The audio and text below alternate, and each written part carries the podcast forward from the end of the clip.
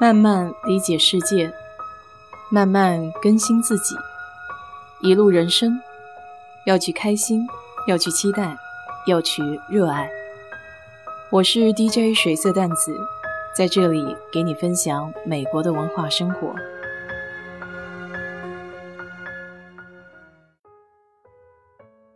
昨天晚上在亚洲城的小熊，给我们的一位朋友践行。他刚刚在圣地亚哥找到一个跟自动驾驶相关的工作，也算是我认识的朋友中第三个成功转行的例子。他说自己为了这份工作已经准备了将近两年的时间。当然，即将接手的工作并不是说跟他学的东西完全不相关，其实还是他的老本行。而现在做的跟油气、化工相关的工作，反而不是他在学校学的专业。吃饭的期间聊了很多，为什么会想到要换工作？最重要的一条是他现在的老板总是给他不停的画饼，而不兑现承诺。在错过一次升职机会后，他跟老板强调，可不可以为他专门设置一个位置？老板不但没有安抚他，反而继续给他画饼。就这样晋升到下一个岗位，居然整整拖了一年的时间。也正是在那个时候，我想他就下定了决心，想要换工作了吧。除了老板的原因，当然也有一些个人的因素，比如他还想要找一个比较优秀的男朋友。那么在德州的话，资源实在是太有限了，去了加州。年龄相仿的人也相对多一些，这就正好扯到了这个周末直播的话题，关于在美国的交友和婚姻方面的问题。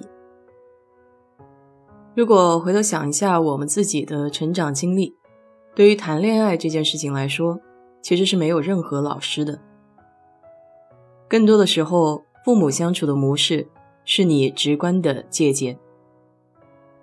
有的朋友说，相处嘛。不用太刻意，只要顺其自然就好了。还有的朋友说，不管怎么样，还是需要一些经营之法。那我给他的建议呢，就是一句话：自私的人不能找，不管他再优秀也好。其实想想看，她一个女孩子在美国打拼，还是挺不容易的。工作生活遇到任何的困难，还都得靠自己扛。虽然身边也有朋友会帮个忙，但你不能指望别人次次都有时间。这也是为什么我和另外一个朋友特别同意的一种说法：找一个人生的伴儿，一起升级打怪、爆装备。在饭桌上，我们还就回不回国这件事情产生了一些争论。自己身边也有一些朋友陆续回了国。有些在国内混得风生水起，有些呢就还是很后悔自己的选择。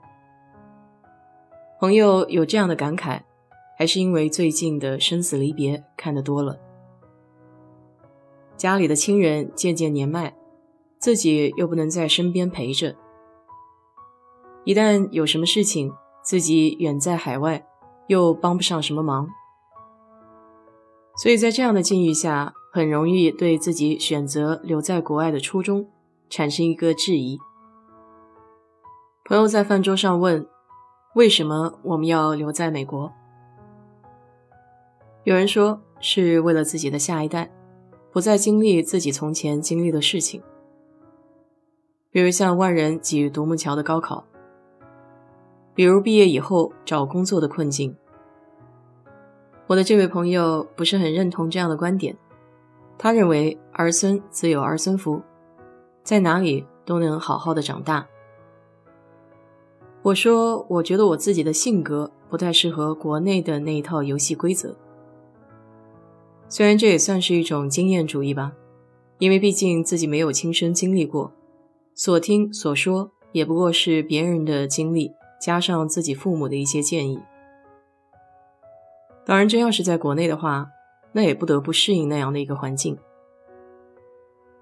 同学聚会的时候，虽然大家有所抱怨，但回过头看自己的生活，毕竟也还是改善了不少。这位要去加州的女生举了一个她自己朋友的例子。当年她的朋友辞职，回了国内的阿里，工作节奏要比美国这边快很多，也时不时会有加班加点，很辛苦很累的时候，也会质问自己一句：为什么当初要回国？